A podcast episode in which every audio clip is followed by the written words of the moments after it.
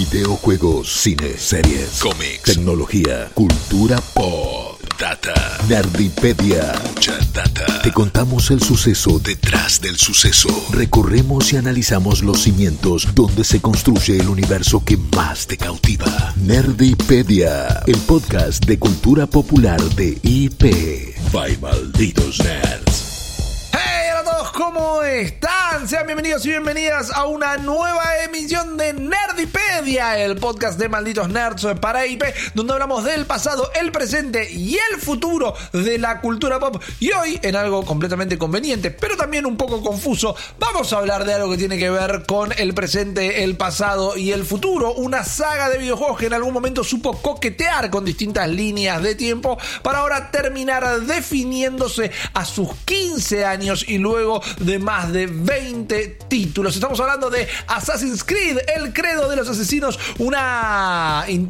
una propiedad intelectual que supo directamente también eh, posicionarse como un producto contemporáneo muy fuerte, con series televisivas en desarrollo, con películas de las que vamos a evitar hablar por completo porque es como si nunca hubieran existido, porque nunca tendrían que haber existido, y un montón de fanáticos y fanáticas alrededor del mundo, y hasta les diría que principalmente en nuestra República Argentina. Mi nombre es eh, Ripi Riza, voy a estar conduciéndolos a través de todo este lío histórico del día de la fecha, pero claramente no podría hacer nada de esto sin la señorita Jessrod y el señor Guillermo Leo. ¿Cómo están, chiquis? Eh, muy bien, muy bien, amigo. Para hablar de, de- de una saga ya histórica a esta Ajá, altura, ajá. no parece tan vieja como es, realmente, porque decís 15 años es una bocha y parece que en realidad salió ayer. Pero eso es porque nosotros estamos ya bastante grandecitos. Es en años de gaming, ¿no? Lo, lo habíamos establecido, ya Sí. creo que funcionan como los años de perro. Los años de perro, exactamente. Pero, pero sí, ve- venimos a hablar de una saga que tiene un montón de, de- de iconografía ya clásica, ¿no? Ajá, que el logo, que la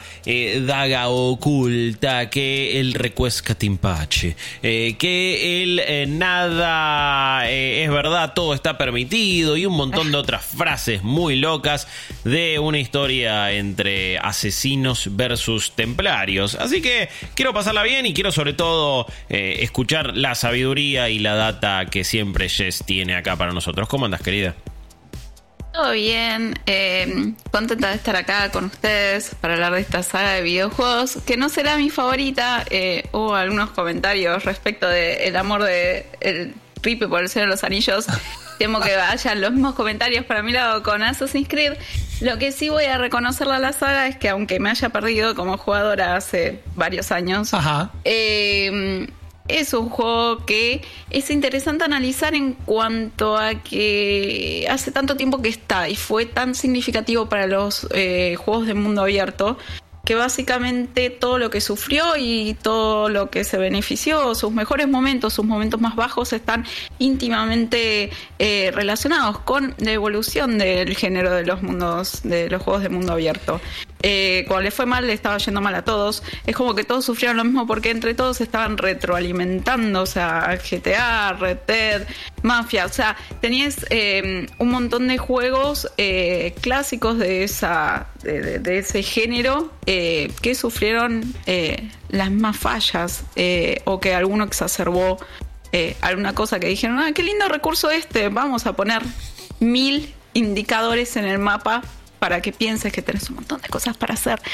No que eso te vaya a abrumar, no, para Eh, nada. que Nadie lo pensó. mu- Muy pasivo-agresivo todo lo que acabas de decir. Nadie lo pensó. Jess. Es como. Pero dale, ves un mapa lleno de marcadores, ¿qué pensás que le va a, que va a pensar el, el jugador? Uy, cuántas cosas para hacer o uh, qué paja hacer todo esto. Hay un poco de ambas, hay un poco de ambas. Eh, pero sí tomo como muy interesante eh, como la realidad de lo que comentás.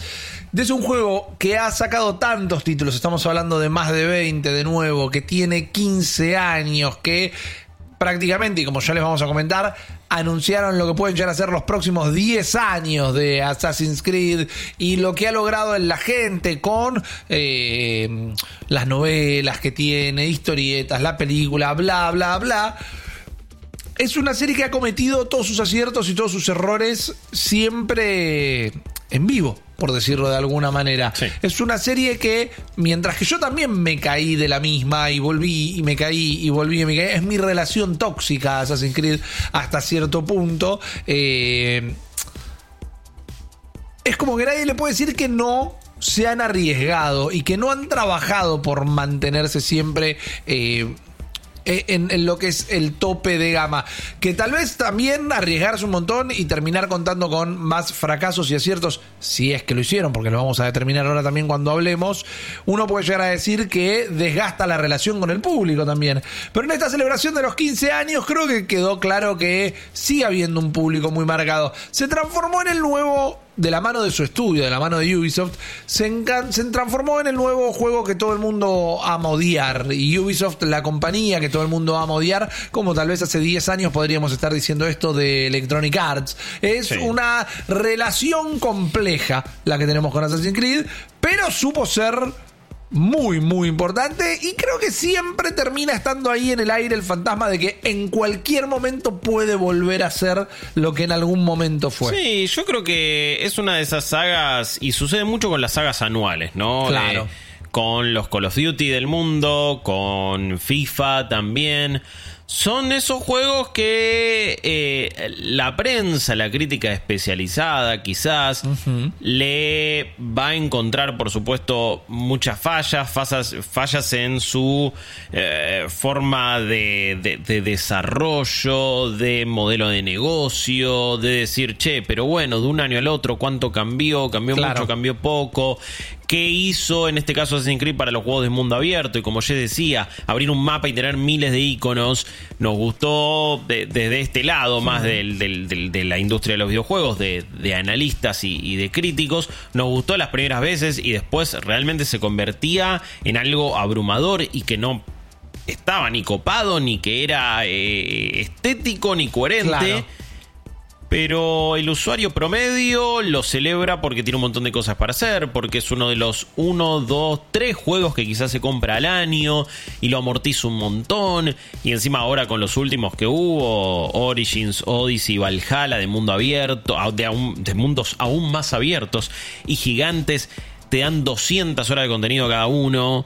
Y eso me parece que, que, está bueno quizás hacer la diferenciación, ¿no? Y, obviamente que vamos a celebrar algunas cosas, criticar otras, ver para dónde va eh, y cuál es el futuro.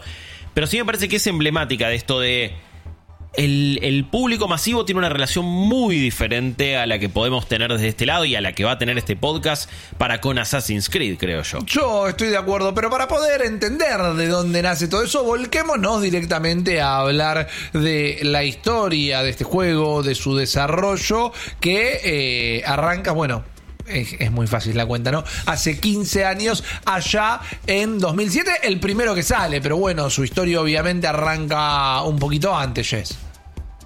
Sí, en realidad iba, la idea era mm, que no fuera, o sea, no fue desde un principio vamos a hacer un Assassin's Creed, vamos a hacer un juego de ese estilo, sino que la idea era hacer una secuela de El Príncipe de Persia, Las Arenas del Tiempo, que había sido un exitazo en su momento. Y diciéndolo así, yo creo que muchos de los que conocen el juego saben que la inspiración fue El Príncipe de Persia, pero si no lo saben, viendo Assassin's Creed, existiera un aire al príncipe de Persia, sobre todo los primeros, eh, así que eso es eh, la razón por la cual eh, están tan relacionados, porque en realidad no iban a ser, no iba a ser Assassin's Creed, sino que iba a ser un juego más en, en esta saga tan conocida y tan amada por todos. Es uno de los primeros videojuegos que jugué, así que en mi corazón por siempre el príncipe de Persia. Eh, Juegazo histórico eh, para vos, Rippy, también uno de. Ey, yo arranqué, ibas a tirar el dato, me ibas a tirar el viejazo por encima. No, no sé sí, Sí. Pero en realidad te, iba a dar, darle el pie para que celebres uno de tus juegos más queridos. es uno de mis juegos más queridos también, fue uno de mis primeros juegos, no el primero. Eh, y siempre me queda mucho el recuerdo de jugarlo en un monitor monocromático, ¿no? Que para todos ustedes jóvenes irreverentes, un monitor monocromático no era ni blanco y negro, era como blanco y marrón, blanco y naranja más o menos, y los gráficos te los debo, pero era así el primer juego que aún en esa precaria presentación audiovisual, era increíble toda la animación rotoscópica con la que se había hecho. Eh, si está viendo la versión audiovisual y si, no vayan a primero a buscarla a YouTube y si no quieren simplemente vayan a buscar videos de lo que eran los el, el prototipo de este de esta como reinvención de, de Prince of Persia que después terminó siendo Assassin's Creed. Y agarraron algunos elementos de otros juegos del momento. Eh, habíamos hecho, hicimos eh, hace un par de meses, creo que fue el año pasado inclusive, un eh, episodio dedicado a los juegos de mundo abierto que sirve un montón como contexto, por eso lo vuelvo a nombrar. está íntimamente atravesado por lo que ah, se veía en ese momento con el éxito de, de, juegos como GTA. Entonces, era como la onda hacer juegos de mundo abierto y es lo que incorporaron a esta idea. Y después dijeron, bueno, no sé si quiero que haya un príncipe que sea el que le siga el trono, entonces eh, mejor eh, agarremos esto de que sea un asesino y vamos a basarlo en una secta asesina eh, que bueno, existió en la vida real entre 1090 y 1275 eh, en eh, la zona más o menos de Persia, de Siria, en esa parte del mapa.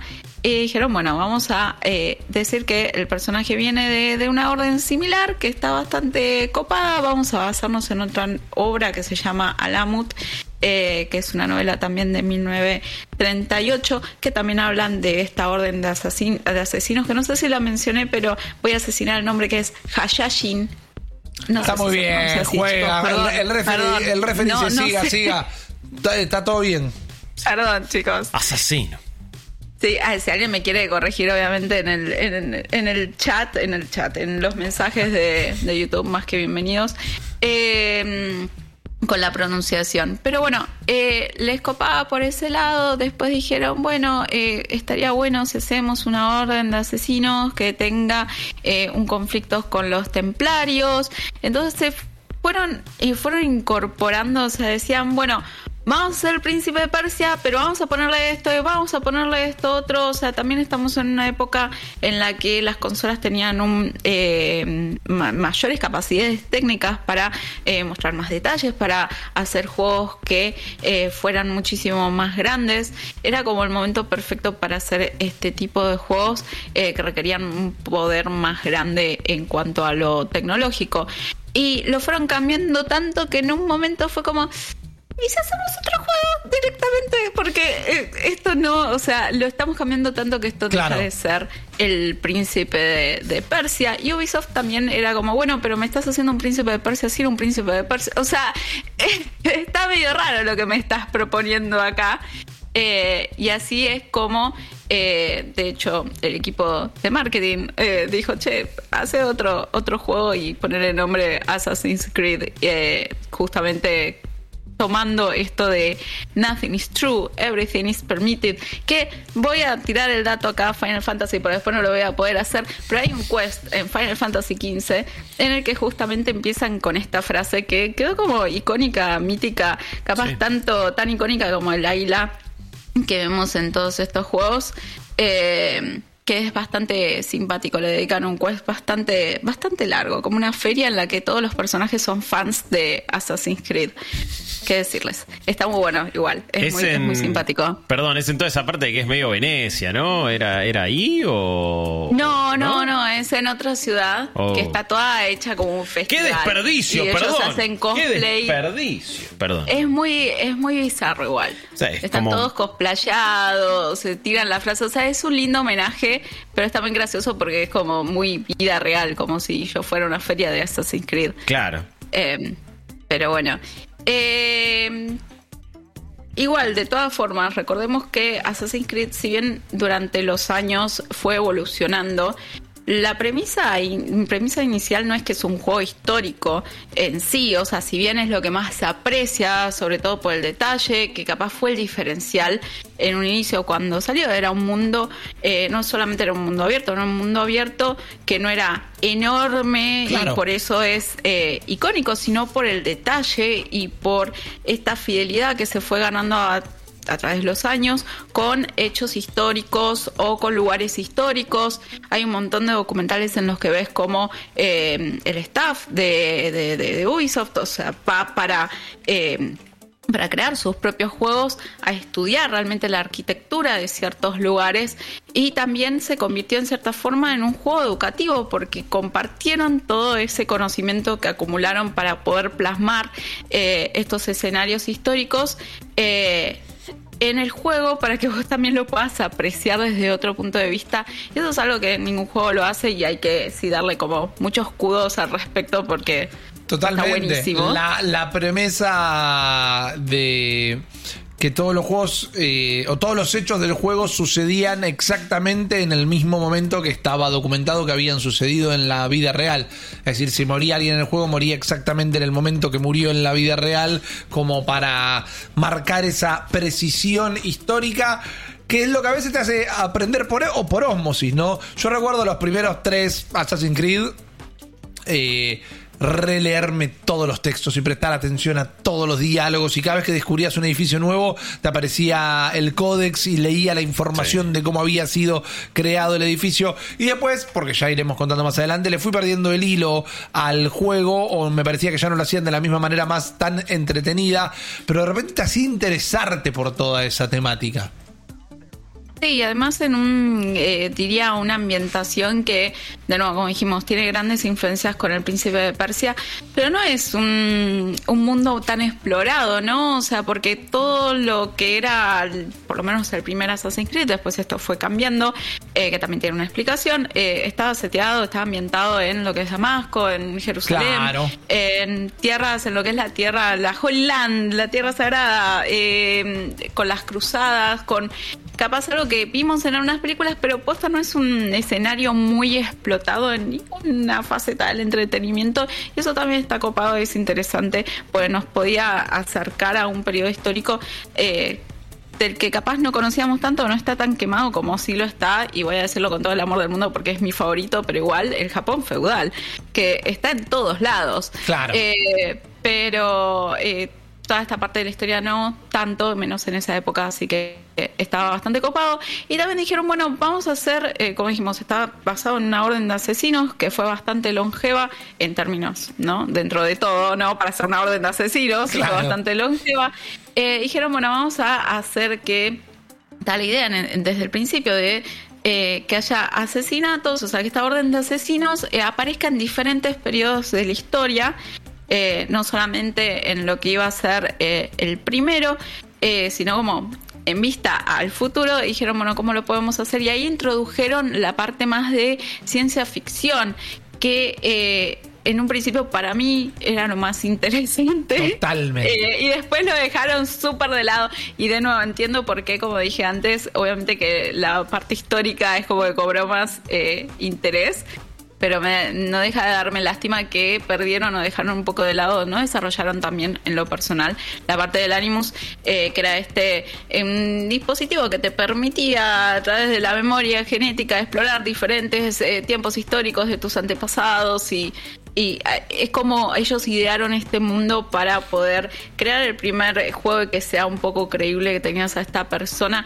que había tenido antepasados que correspondían a esta orden de asesinos y eh, esta corporación que te permitía justamente como viajar en el tiempo a partir de esas memorias para poder eh, revivir eh, esos momentos. Era súper fresco en la escena de la ciencia ficción el eh, el concepto este. Y un detalle que poca gente recuerda, pero Kirsten Bell, la actriz de, Frozen y de tantas otras producciones, eh, e-, era una de las científicas que lo ayudaba a Desmond a, conectarse al Animus y estaba justo en el momento de esta serie donde yo una detective adolescente que no me está saliendo Verónica Mars. Verónica Mars, una gran, gran serie y estaba como súper en boga y de repente para cuando fue a salir el 2 se anunció como bueno que la habían reemplazado y que no iba a seguir haciendo el papel y me repartió el corazón eso. Eh, sí, no me acordaba si lo habían reemplazado o no, pero bueno, en un momento pasan cosas con su personaje. También, no, Eh, no, pero ya no era ella Ah, tampoco. mirá. Que tal vez, no sé, se le fue el calle de las manos porque ya estaba empezando a crecer también Y en. Hollywood. Y Aparte, demás. cuando de repente la pegó el primero, sacamos uno todos los años. Y, Claro. y bueno, pagarle ahí a Kristen Bell lo que debía estar pidiendo, merecidamente, ya era mucho. quizás. Pero lo traía a colación también por eh, lo que hablaba desde la apuesta de Ubisoft, ¿no? Vamos a hacer un juego súper grande, una IP completamente nueva, súper ambiciosa en la temática y va a tener talento de Hollywood. Sí. Es como salieron a, a comerse la cancha. Ni hablar. Y en ese momento, te- bueno, esto también ya nombraste a Desmond, que era uno de, es- es el personaje, uno de los pe- personajes principales, el protagonista, vamos a decirlo, y teníamos lo que era su antepasado histórico, que era Alter. Eh, que Alter y Eizo son mis favoritos, chicos, así que eh, son los dos nombres que son más importantes para todos los que estén escuchando este, este podcast. Pero solo por eso mis favoritos. Es que también Eh, fueron como. Va, siempre los primeros van a ser lo- lo- los más populares, los que más queremos. Yo me acuerdo de eso de uh, em- empezar a conocer a Altair y a Desmond y ver las diferencias. Encima jugaban mucho con esta idea de. Uy, Desmond es como. Un pibe que está medio en cualquiera y lo agarraron acá y resultaba que su antepasado era el asesino legendario Altair. Y vos decís, "Ué, Y no puedo pronunciar el loco". nombre entero. O sea, es Altair Im La Ahad, no sé. O sea, estoy segura de que No. lo acabo de asesinar. No te, justamente, no te preocupes que eh, has sacado una, una daga escondida al nombre de Altair en ese caso, eh, y yo no yo también lo hubiera completamente asesinado el nombre, por eso no, ni, ni siquiera lo intenté, pero creo que esos dos siempre van a quedar. Después fueron perdiendo peso un poco sus protagonistas. eh, ya ni me acuerdo mucho del protagonista del 3. Connor. de- eh, Connor, es verdad. eh, de- del 4, Edward Kenway. Y después venían eh, Arno, el de Unity. Y Jacob y Fry, qué sé yo. Te los, me- al final me los acordé todos. Eh, pero, pero ninguno tan icónico como ellos. No, y aparte que eran, qué gran nombre tipo Ezio Auditore. como- Eh, Viene ¿qué así, querés? como ¿Qué bien querés? italiano. Eh, pero bueno, como dijimos, el primero exploraba eh, lo que eran las cruzadas, iba con el conflicto entre asesinos y templarios.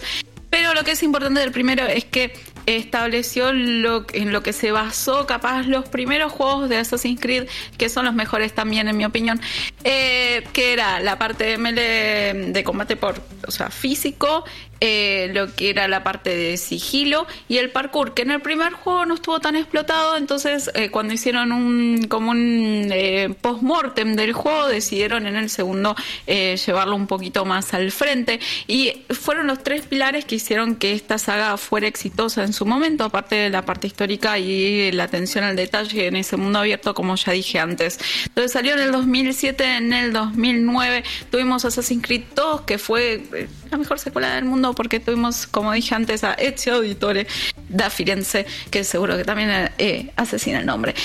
Y eh, teníamos eh, este seteo, seguíamos con este grupo de asesinos, seguíamos con Desmond, pero estábamos explorando otro periodo de tiempo. Entonces eh, se empezó a, a sentar esta mecánica de, ok, tenemos al mismo personaje, explorando la vida de diferentes antepasados en diferentes momentos. Esta mecánica de, bueno, podemos explorar en cada entrega un, dif- un eh, diferente periodo de tiempo eh, para cambiarte un poco el juego básicamente y para que ese sea el interés porque qué más copado que poder visitar estos momentos eh, históricos y poder vivirlos, ¿no? A través de esto de que, bueno, viajas con las memorias de tus antepasados. Entonces, esto estaba sentado más en el Renacimiento, teníamos todo el tema del Vaticano. Hay un tráiler que es excelente también de Brotherhood, que salió después Sí. del 2. Al 2 le fue muy bien, le siguió Brotherhood, le siguió Revelations, no le siguió el 3, o sea, después de Brotherhood y Revelations recién salió el 3. Pero Brotherhood y Revelations dijeron, estaba copada esta idea de explorar diferentes periodos históricos, pero Ezio Auditore es un personaje muy copado, así que ¿por qué no exploramos toda su vida en vez de seguir saltando? eso fue raro. Y yo no sé si los- fue una buena elección. A ver, fue uno de los primeros volantazos que pega Assassin's Creed que vamos a ver que en su línea de tiempo. También hoy van a ser como todos, parece juego de palabras. eh, pega varios.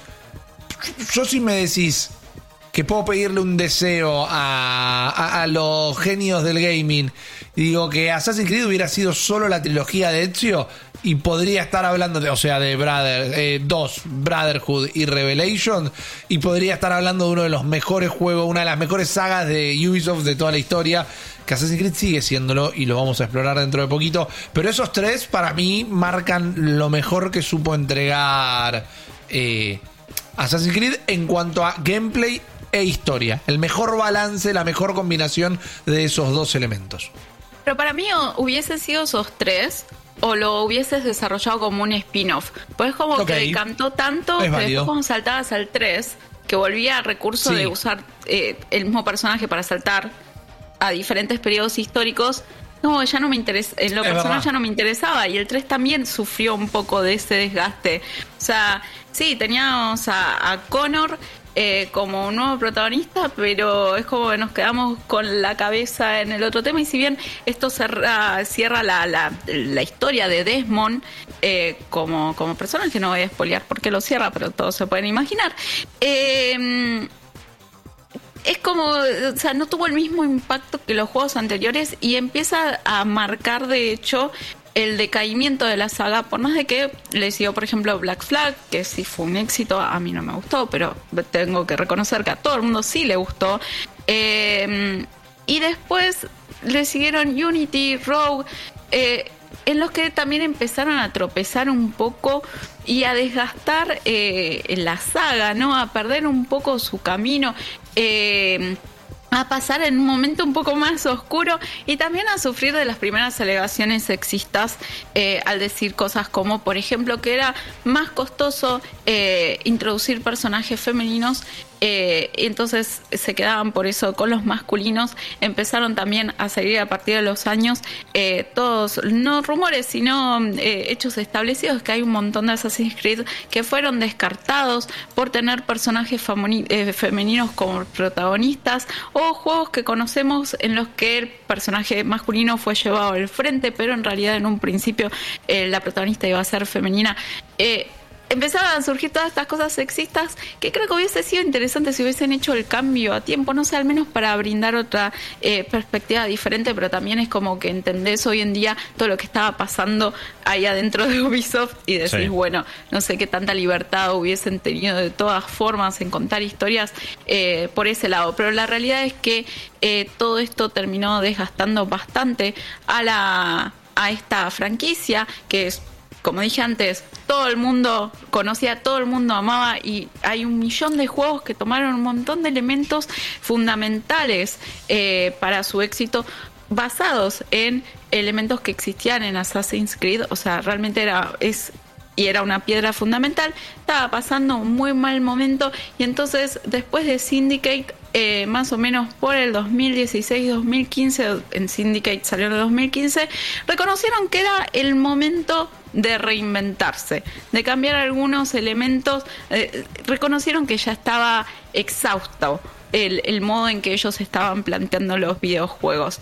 Y entonces dieron un giro completamente para otro lado, un volantazo, ¿no chicos? Exactamente, un giro de 180 grados. Eh, recuerden porque estaba a punto de cometer el error de decir un giro de 360, grados y sería... siempre me pasa. Claro, se quedaron parados exactamente en el mismo lugar. Y me gusta cómo hiciste el pase, Jess, porque antes de saltar a lo que fue este cambio que se terminó dando en 2017, había que poner en contexto lo que habían logrado, ¿no? Con Assassin's Creed 1, 2, 3, bla, bla, bla. Porque hasta el del 2017 ya se habían largado 10 Assassin's Creed. Porque ¿qué pasó?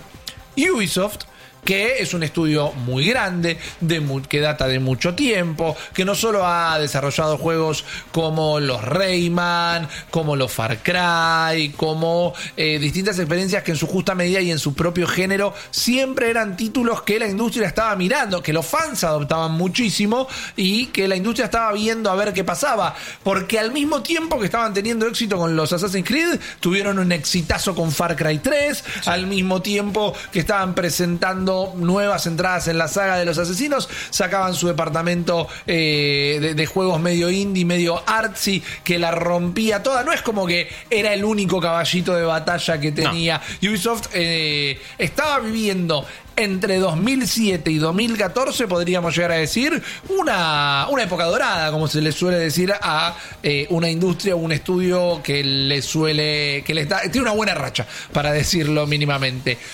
La parte que yo les voy a contar ahora, que viene con el lavado de cara, el renacimiento y principalmente también lo que es un gran, gran impulso económico, se termina viendo marchada, manchada perdón, cuando nosotros, nosotros como público, nos enteramos un par de años largos después que internamente estaba completamente eh, corrompida la estructura en muchos niveles. ¿Por qué? Porque en un momento, cuando empiezan a sacar dos, Brotherhood, Revelation, eh, el Rogue, y hacemos uno para nueva generación, pero otro para la generación anterior, se pasa a este modelo de producción de cinta de, ensamblaje, donde Ubisoft empezó a comprar estudios, eh, Ubisoft, estudio que nace en Francia, que tiene una base muy grande en Canadá, y después empiezan en su momento dulce eh, a comprar varios estudios alrededor del mundo. Y tenías Singapur, tenías en, eh, en Asia, en Europa del Este,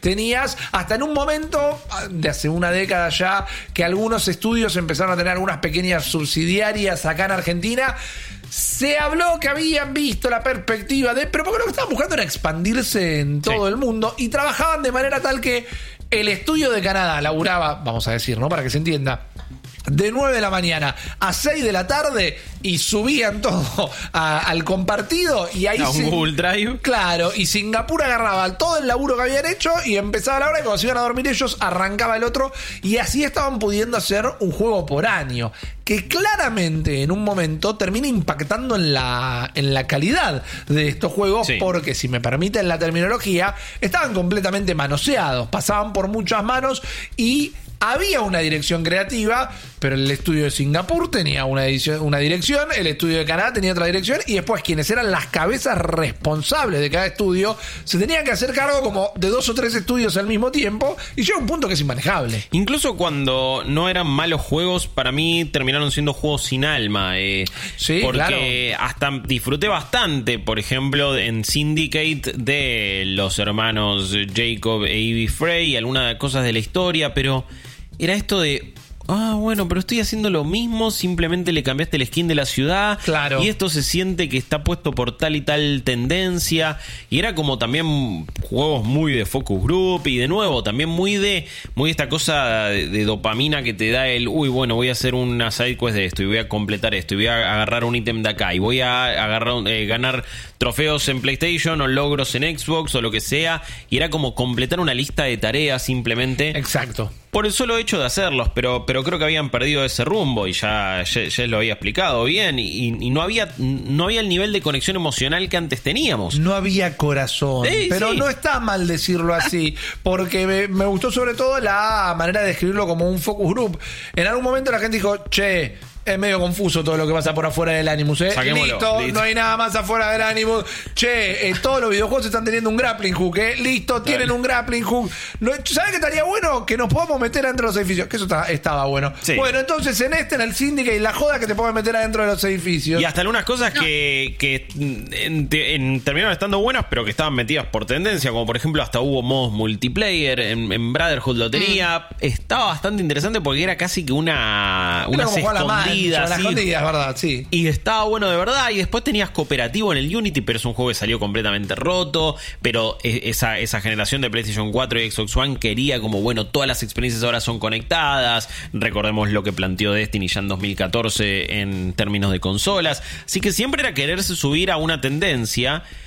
Y en esta reinvención, ahora también lo vas a explicar, Rippy, pero termina sucediendo igual lo mismo que subirse a la tendencia Correcto. de juego de mundo abierto RPG. Pero decidieron perseguir otra tendencia. Eh, los últimos dos Assassin's Creed de la vieja era, como se les suelen decir, que fue eh, el Unity y el Syndicate. El Unity salió completamente roto. Estamos hablando de roto como producto, ¿no? Bugs, glitches, crasheaba, no podías seguir con la historia. Los personajes en memes que rápidamente quedan muy, eh, em, digamos, solidificados en la memoria del jugador y la jugadora. A los personajes que les aparecían los ojos y la lengua, pero ningún otro rastro facial. Entonces estabas hablando con dos ojos flotando ahí medio en el espacio, como si fuera el Spaghetti Monster.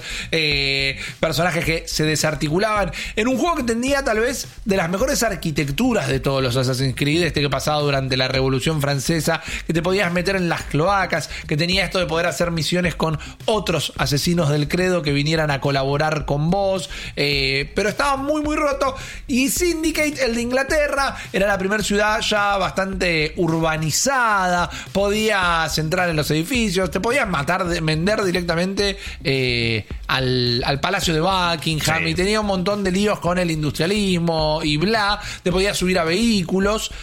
Pero tenía Vamos cero a decir que en Syndicate el personaje más interesante era Ivy, te lo pusieron como, bueno, la presión. Eran dos hermanos más gemelos. Y hubiese estado bueno que le dieran más lugar. Claro, eran dos hermanos gemelos, un hombre y una mujer. El personaje femenino era mucho más interesante porque después, y hacia ahí también estaba llevando el relato, años más tarde nos enteramos lo que ya no, lo que Jess nos contó un poquito de y no querían hacer personajes femeninos. Nos enteramos tristemente después en un punto que eran como ya no era no venden, sino que era no no interesan y habían sido palabras específicas de un directivo de Ubisoft que los juegos tenían que estar protagonizados por machos alfa. Sí, sí, Esa fue la terminología, machos alfa. Hay, hay, muchísimos reportes al, al, respecto y, esta eh, figura eh, que por supuesto fue, fue ya apartada del estudio, pero que Serge Hascoet, si no me equivoco, era su, su nombre,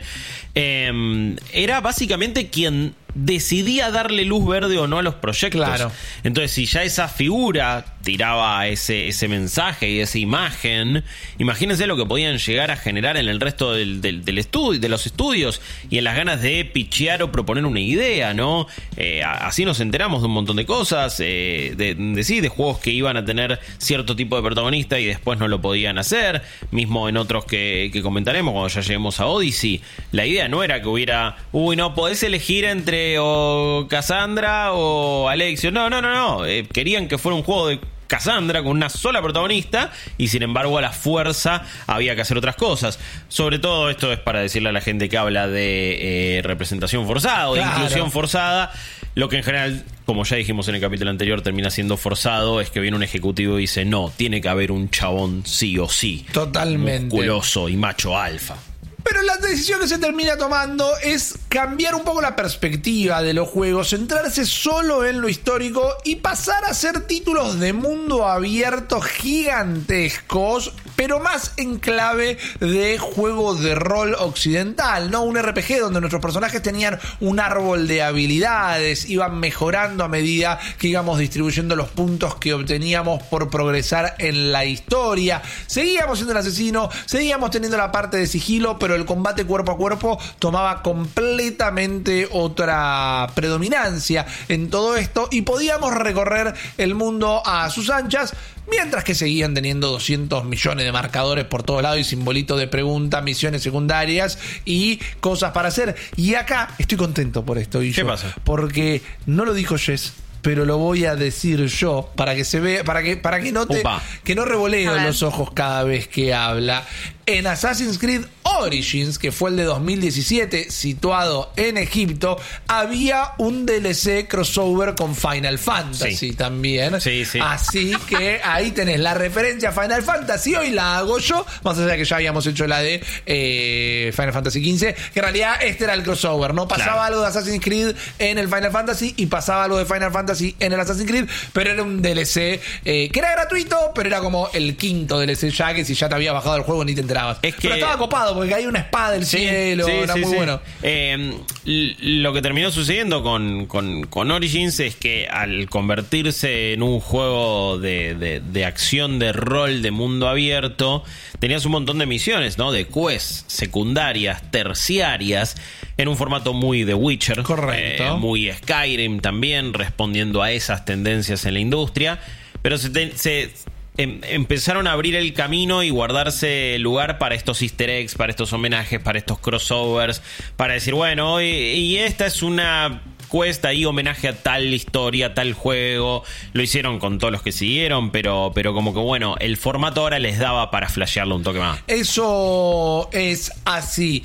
Lo que pasa es que una, no una polémica, pero les, se tuvieron que poner muy a la defensiva y acá yo hasta soy partícipe de esto, porque esto sale en 2017, cuando Sí. ya habían salido dos juegos muy grandes, siendo The Witcher 3 y Zelda Breath of the Wild, que presentaban muchísimas de las mismas mecánicas que se venían a ofrecer en este juego y que terminaron saliendo antes. The Witcher 3 sale dos años antes, Breath of the Wild sale apenas meses antes, pero la gente no paraba de decirle, che, se rehicieron la Breath of the Wild acá, ¿eh? Al punto que yo hasta en plena E3 le hice esa pregunta a, a uno de los productores del juego y la verdad que nunca me pusieron tal cara de culo en una entrevista.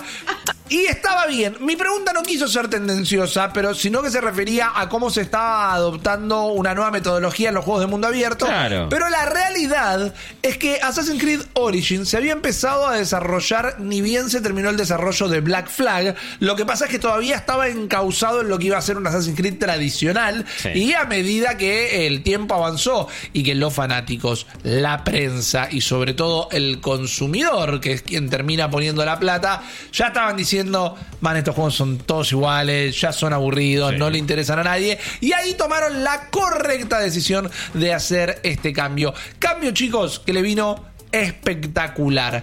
Con lo que fue eh, Assassin's Creed Origins ahí en 2017, el estudio acababa de romper la barrera de las 100 millones de unidades vendidas. Son un montón de juegos, Sí. realmente 100 millones de juegos. Entre los que están los de la línea principal, unos que se llamaban Chronicles, que eran más chiquitos, tipo Príncipe de Persia, que habían salido, experiencias de celular, eh, todo lo que eran los spin-off también. Habían vendido 100 millones de unidades, pero de repente este nuevo cambio le hizo muy, muy bien.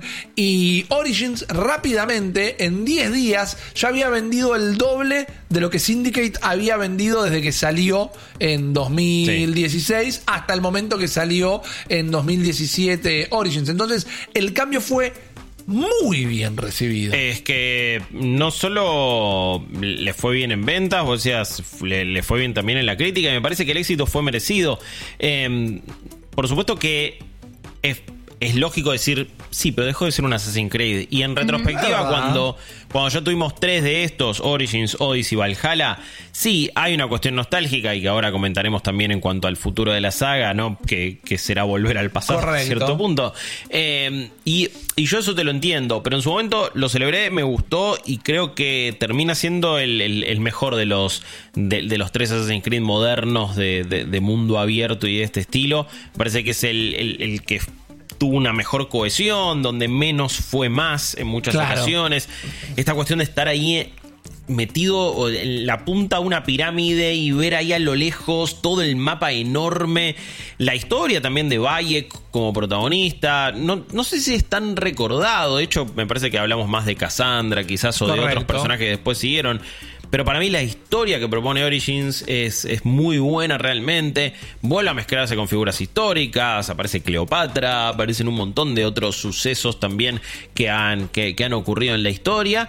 Y obviamente que, que cambiando la fórmula, sí, de repente los enemigos tenían un nivel en la cabeza, ¿no? Te, te aparece, bueno, este enemigo de nivel 15. Y vos tenías que ir a levelear tu personaje y tenías un árbol de habilidades enorme. Tenías equipamiento. Uy, este equipamiento es dorado, como si de repente estuviera jugando, no sé, un diablo, ponele. Claro. Sí, la fórmula había cambiado. Era, creo, lo que pedía la saga y, y- mereció el reconocimiento. Totalmente. El problema con esto fue que abusaron eh, muy rápido del asunto cuando ya para Odyssey, que fue el segundo en Grecia, donde terminaron no solo de, adoptar una mecánica de RPG, sino de mezclar de una manera mucho más sutil la fantasía y la realidad, porque no dejabas de estar en lugares históricos y viviendo hechos históricos reales, pero le metían más de la mitología de cada una de estas culturas y religiones, ¿no? ya sea egipcia o griega, y había más...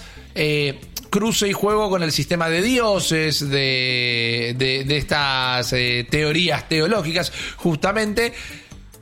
Y lo que hicieron fue empezar a agregarle muchísimos contenidos descargables, muchísimos DLC, algunos pagos, otros gratuitos también. Meterle un modo que es medio turismo, que vos podías recorrer todo este mundo sin tener que combatir y pelear con nadie y se transformaba en una pieza hiper didáctica para pasar hasta las escuelas directamente. Pero si querías jugar el juego tradicional, esto de que los enemigos tuvieran nivel y demás, lo habían toqueteado, como quien diría que en el casino arreglaron la ruleta, hmm. porque de repente tardabas un montón en subir de nivel, hasta que dijeron, che, por unos manguitos te podés comprar este booster que hace que levelees más rápido. Y de repente la única manera de terminar un juego que no era largo de manera negativa, sino que era un juego muy extenso, como la, pantalla de crédito donde aparecía el nombre del juego aparecía como a las 5 horas de juego, para que te des una idea. Era un juego con un pacing muy particular, pero bien logrado, pero la única manera de avanzar era pagando. y eh, eso es como que fue una segunda estocada para lo que era Assassin's Creed, que estaba volviendo a vivir su mejor momento. Yo hice la, investigación científica claro, eh, por supuesto. Eh, el rigor periodístico, sí, No, pero me, acuerdo que lo estaba jugando mucho y ya me estaba frustrando esto de, che, bueno, tengo que mejorar mi personaje para, para continuar la historia, porque tenía que ir a hacer misiones secundarias que no me interesaban tanto. Y estaba justo con un descuento importante, tenía una de esas moneditas que a veces te, te da Ubisoft y dije, ya fue, compro esto y el juego mejoró notablemente porque tenía un mejor ritmo, tenía lo que se dice un mejor pacing, ¿no? Que sí, se traduce a ritmo, pero también significa otra cosa, ¿no? Como cadencia de sucesos que se van encadenando uno a los otros. Y, el juego mejoraba notablemente. Y eso fue una crítica bastante importante. En, en, Valhalla después lo ajustan mejor. Correcto. Y finalmente llega Valhalla en 2020, el primero que sale para las consolas de actual generación. A todo esto antes de llegar al 2020, y esto es un detalle interesante, el juego ya había superado eh, el, el, billón de dólares en ganancias y habían vendido más de 140 millones de unidades, lo que hace que con el cambio, esa refrescada, esa lavada de cara que le dieron, vendieron 40 millones de juegos en una fracción del tiempo que lo habían logrado inicialmente. Y después sale Valhalla, el de Vikingos, el de 2020, y no solo se transforma en el juego de Assassin's Creed que se vende más rápido, mayor cantidad más rápido, sino que se transforma en el Assassin's Creed más vendido de toda la historia. Entonces también vemos que el tedio de la gente y... Eh, eh, las mecánicas que empezaban a volverse repetitivas y hasta los escándalos que nos enteramos de, Ubisoft no terminaron de afectar al juego en sí. Y esto para mí está amparado en cómo logró meterse abajo de la piel de los jugadores en los últimos 15 años, de los jugadores y las jugadoras, y también que por más que se los critiquemos, y esto lo decía Guillo al principio del podcast, ¿no? Como son juegos que tienen más el favor de, eh, de los consumidores que de la prensa especializada porque es un juego que empezó a jugar con el algoritmo. El último fue de Vikingo porque teníamos eh, la serie Vikings, teníamos el último God of War, teníamos eh, las películas de Thor que habían vuelto a ser buenas y más. Los vikingos eh, eran lo que los piratas fueron a principios de la década directamente y se subió todo el mundo. A un juego que inclusive muchos lo han jugado, también le agregaron un montón de contenido posterior gratuito y demás. Y la gente está de acuerdo en que y es lento y es largo, pero no paraba de agregar contenido, de darle a la gente cosas para hacer en el medio de la pandemia también, y de agarrar una moda que era justamente la que estaba copando la cultura pop, que eran los vikingos. Entonces, aun cuando siempre hay una crítica para hacer la Assassin's Creed, supieron muy bien dominar el juego que ellos mismos inventaron. Totalmente, también es un juego que salió justito antes de que saliera, va, y diría casi que en conjunto, la nueva generación de consolas. Claro. Y imagínate, gente que se compraba de repente una Xbox Series XS o una PlayStation 5 y de repente le metías este juego que tenía mínimo 100 horas de contenido para meter que funcionaba considerablemente bien en las plataformas de nueva generación. Y bueno, está bien, ya está, es muy fácil de recomendar era, está bien que en, ese momento nadie fue a un shopping o un supermercado directamente a comprar las consolas, porque seguía año 2020, noviembre, seguía todo bastante complicado a nivel pandemia, pero era la fácil de, bueno, me compro la consola Next Gen, me compro un Assassin's Creed, me compro un FIFA y un Call of Duty. Hay muchísima gente que habrá hecho eso, y, en ese caso Valhalla se, se explica que haya vendido de esa manera, ¿no? También eh, nunca es una frase que nos guste decir mucho, pero hasta esos juegos donde apagás apenas el cerebro o le bajás la intensidad a la cosa y te pones ahí a hacer una cuesta tras otra. Como hice yo que le habré metido 50 horas y casi que no te puedo decir nada de la historia porque no me pareció ni la mejor contada ni el que mejor ritmo tuviera, pero la jugabilidad era lo suficientemente divertida. Los escenarios eran preciosos, eso sí. Y es era un juego muy competente también. No fue eso Assassin's Creed que, uy, salió roto. No, y encima estaba bien para un momento específico de la industria. Exactamente, pero ahora la industria está en otro momento específico porque ya hay un montón de consolas de nueva generación instaladas en los hogares y porque Ubisoft luego de haber tenido de sus mejores años en cuanto a lo económico, pero de sus peores años en cuanto a lo que era la percepción de marca, dijeron, bueno, vamos a celebrar lo que son los 15 años de Assassin's Creed con todo y demostrar que la saga todavía tiene un montón de futuro. Y mientras que esto, no les voy a decir que tomen con pinzas porque la información que les va a contar Guillo es fidedigna y viene de la propia fuente, hay mucho que queda flotando en el éter de y en un momento vamos a hacer esto. Y mm. lo que nos ha mostrado la historia es que todo puede llegar a cambiar en una baldosa. Eh, todo puede cambiar en una oficina, en un mail. En un mail que se filtre. Claro. o de acuerdo a cómo le vaya a la saga en los próximos dos años, quizás. Vamos a hablar ahora un poquito del, del futuro de Assassin's Creed porque hace tan solo unos días hubo un evento de Ubisoft, el publicador entonces de Assassin's Creed que nos mostró varios juegos que se venían, otros brillaron por su ausencia, como el juego de Avatar, lamentablemente, pero terminó esa conferencia y arrancó una propia Assassin's Creed, un Assassin's Creed Showcase. Dijimos, ¡fua! Mira qué loco. Y lo primero que es, esto, esto ya lo han visto, es eh, la data dura, por así decirlo, de el próximo juego que se viene, que es Assassin's Creed Mirage que igual está bueno traerlo mínimamente a la, a la mesa de la discusión porque conecta mucho con lo que venimos charlando, ¿no? los ciclos de esta saga. Eh, como algo primero funcionó, pero después se explotó hasta el hartazgo, la gente se cansó, cambiaron un poco, lo volvieron a explotar y ahora volvemos a las fuentes. Que es una cosa medio eh, Member Berries en South Park, ¿no? Que te doy ahí la, la, uvita de nostalgia o ahí eh, el, el, arándano de nostalgia, para ser eh, más preciso la traducción. De hecho, el trailer tenía unas partes que me hizo acordar al, de Revelations, que voy a decir que es el mejor. O sea, con todo lo que yo opino de Assassin's Creed, es el mejor trailer que existe en la historia de los videojuegos de un videojuego. Revelations, ese, chicos, ese trailer lo vi tantas veces cuando salió el año que salió y la canción la escuché tantas veces. Eh, debo ser la que, la que puso todas las views. Más o menos. Eh, le hemos metido un cuarto de views entre, entre los dos en ese caso. Pero, pero sí, tiene eh, Assassin's Creed Mirage primero que vuelve a los orígenes, pero no solo en la línea de tiempo y en la locación.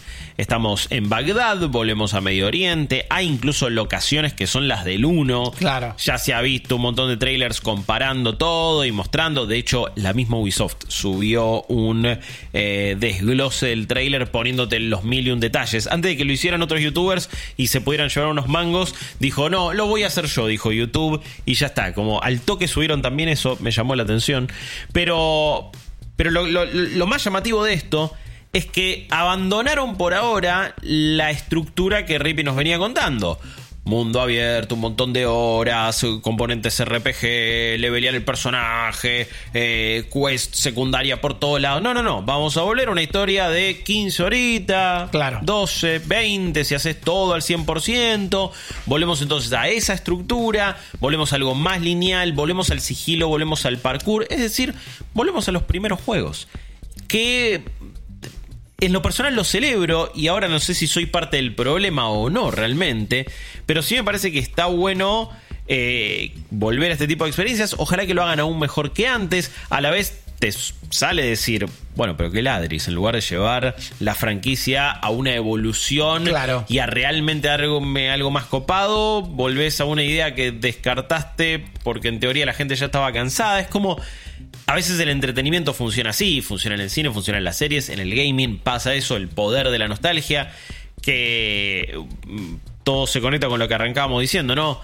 15 años eh, es un montón y a la vez parece que salió ayer el primer Assassin's Creed porque fue recién en PlayStation 3 y 360 y tampoco son consolas que en nuestra cabeza sean tan viejas, pero una salió en 2015 y la, en Claro. 2005 y la otra en 2006, así que ya pasó una bocha de tiempo. Ese es un Assassin's Creed Mirage que por cierto no mostraron una gota de gameplay, lo único que se vio fue un tráiler cinemático que está bien, está, está muy lindo y bastante copado y todo lo que quieras, pero te dijeron en todo momento, salió a preordenarlo, salió a preordenarlo, salió a preordenarlo y la realidad es que no me lo mostraste nunca, así que no vayan a, preordenar, a preordenarlo, No. porque acá todavía este juego no se vio. Ahora, lo que después dijeron, y para sorpresa de bastantes personas, es que se va a venir de acá, no sé, a 10 años, ponele. Porque hay muchos proyectos y... Y esto también llama la atención, ¿no? Porque esta es una muestra de cómo... Ah, tiene una fe absoluta en Assassin's Ajá. Creed como franquicia Claro. como propiedad intelectual, como un producto transmedia que puede ser un juego, puede ser una serie live action que se va a venir para Netflix. Falló como película, pero ahora lo van a intentar como serie, en carne y hueso, que la van a hacer con Netflix. Por cierto, también en este evento anunciaron una alianza con Netflix para sacar tres juegos exclusivos de Ubisoft. Uno es Valiant Hearts 2, un- la, la secuela de un muy lindo juego sobre la Primera Guerra Mundial. Después va a haber otro juego llamado Mighty Quest 2 en este caso. Y vamos a tener un Assassin's Creed exclusivo para las plataformas de celular de Netflix. Que andás a ver lo que va a ser eso, ¿no? Nadie tiene idea. Pero sí lo que se va a venir es un Assassin's Creed para celulares de mundo abierto, donde te vas a poder crear tu propio personaje, que va a suceder en China y que se nos mostraron como algunas breves imágenes.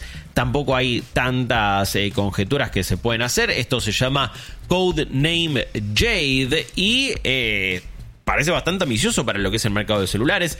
Me pregunto cuál va a ser la monetización. Va a ser un juego A tipo. Tencent mentido. Eh, y sí, sí. eh, Tencent es, es, un- es una de las Monstruo en empresas. China también. Exactamente, es una de las empresas más grandes del mundo. Claro. Estamos hablando de Amazon, Apple, Microsoft, Google, Tencent, está a ese nivel y está metido en un montón de cuestiones de la industria. Hace poco eh, compró el 49,9% de las acciones de lo que es la empresa de los hermanos Guillemot, que son los dueños de Ubisoft.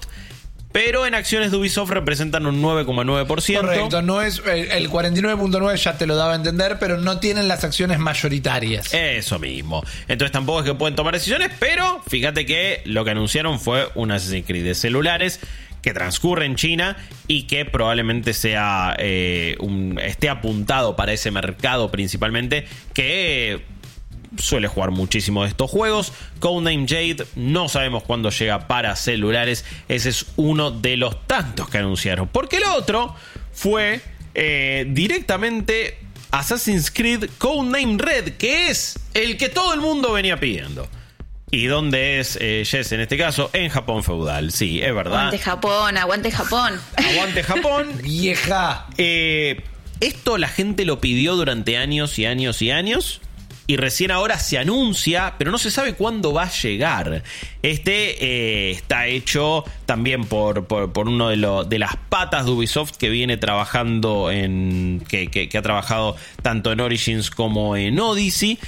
Y Codename Red, Red, dicho por ellos, no solo es que va a suceder en Japón feudal, sino que va a ser la evolución de sus Assassin's Creed RPG de mundo abierto con todos los sistemas de Origins, Odyssey y Valhalla. Este sí vendría a ser eh, la justamente el salto hacia adelante dentro de la franquicia. Eso.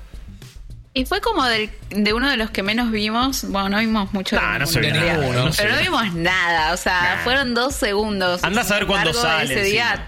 Twitter fue como, explotó como el lo quiero ya. Y no vimos nada. No vimos nada. eh, si quieren jugar un Assassin's Creed en Japón feudal, pueden ir a jugar Ghost of Tsushima, que es básicamente eso, eh, y que está muy bueno. Pero, pero sí, yo creo que la gente lo venía pidiendo. El tema es que no se anunció ningún tipo de fecha, y yo auguro un.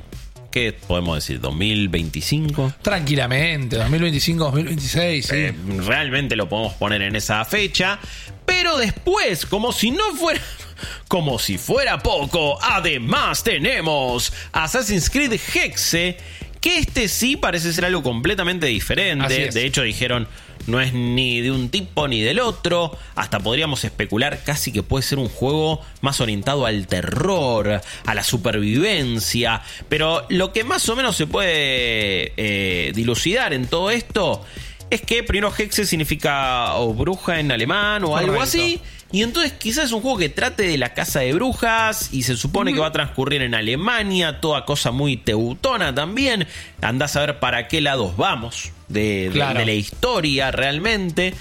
Y ese lo va a dirigir incluso Clint Hawking, que es un director ya muy veterano en la industria y ha hecho muchísimos juegos en Ubisoft también, juegos muy interesantes. El último que hizo tenía ideas interesantes, pero no le fue tan bien, que fue Watch Dogs Legion. Así que en lo personal me, me parece curioso que él se haga cargo como director creativo de un Assassin's Creed y sobre todo que sea uno diferente, diferente. No es que va a ser ni la evolución de los RPG ni una vuelta a los, a los orígenes, sino que es algo distinto. Y por último, eh, no es que se anunció un nuevo juego, sino que se dijo que todo esto va a formar parte de una plataforma llamada Assassin's Creed Infinity, donde vos tenés un hub que te vas a meter como si estuvieras metiendo al Animus y vas a elegir qué juego jugar. Ahora, estos juegos van a salir en simultáneo, va a salir uno y a los seis meses el otro, un año y después al otro año el otro. ¿Qué significa que estén en una plataforma? ¿Qué beneficios me va a dar? Todo esto en realidad era para prepararse por si el metaverso explota y ellos pueden decir tenemos nuestro metaverso de Assassin's Creed. Claro. Y chau. Eh, yo tengo esa teoría porque la realidad es que no va a cambiar mucho. Te compras un juego, te compras el otro. Entra por Infinity o no, medio que da igual y ojalá no sea aún más engorroso que simplemente apretar una pestañita en el dashboard de tu Play o de tu Xbox y jugarlo. Perdón. Dan, esto es algo Indigné. que. No, está bien, Guillermo, está bien, indignada. Pero indignadillo. sumamente al pedo esto por ahora. Es que lo anunciaron ya hace dos años Assassin's Creed Infinity y han sido quirúrgicamente meticulosos Sí. en no dar información al respecto. Es como han gambeteado la información de una manera no. Expertos en no decirnos nada. Claro, no, per- perdón por, por ser tan coloquial o peyorativo. No es como que se hacen los dolobus. Es como utilizan el arte de la retórica para decir un montón de cosas que Sí. no dicen nada. Sí. No va a ser una plataforma donde nos vamos a poder conectar y a través de esto va a ser justamente eh, un- una nave espacial que nos va a elevar a la estratosfera y en dos horas vas a estar jugando cualquier Assassin's Creed. Eh, eh, es, una, es, un, es un hub social como el Claro. de Destiny.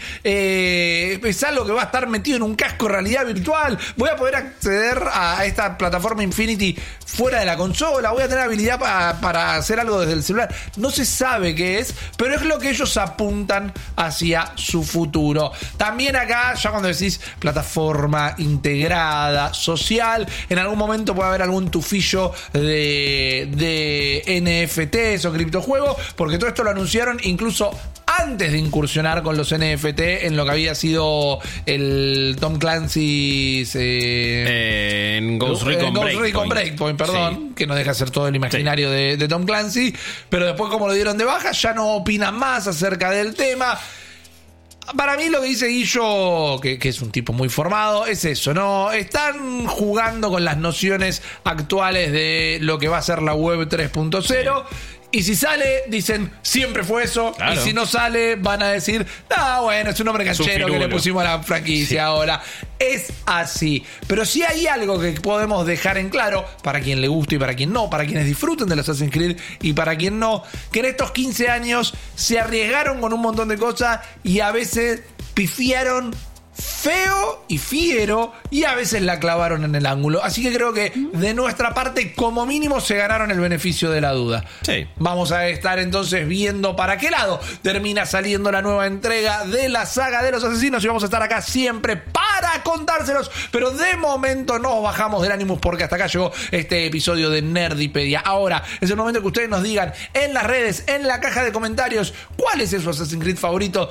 Perdieron la fe, nunca se bajaron, están esperando los próximos, jamás jugaron, pero dicen, che, ¿sabes qué? Escuché a estos tres eh, personajillos muy, muy informados y muy gancheros y muy facheros y les voy a dar una chance a estos juegos. Y si no, contanos lo que más eh, te plazca porque ahí estamos ¿Cuál para es tu trailer con- favorito de videojuegos? Que sea Revelations. No acepto todo. Tenés que decir el Revelations, porque si no, Jess después nos pega. Así O que, alguno de favor- Final Fantasy. Oh, también, Sí. también, exactamente. Así Kingdom que Hearts. ya los escucharon. Acá les voy a cerrar este podcast ya. Estuvo Jess Ross, Guillo Leos. Mi nombre es eh, Rippy Risa. Muchísimas gracias por acompañarnos una vez más. Y nos volvemos a encontrar en el próximo episodio de Nerdipedia. Digan chao, chicos. chao. Esto fue Nerdipedia, el podcast de cultura popular de IP con malditos nerds. Un nuevo capítulo la próxima semana. Te esperamos.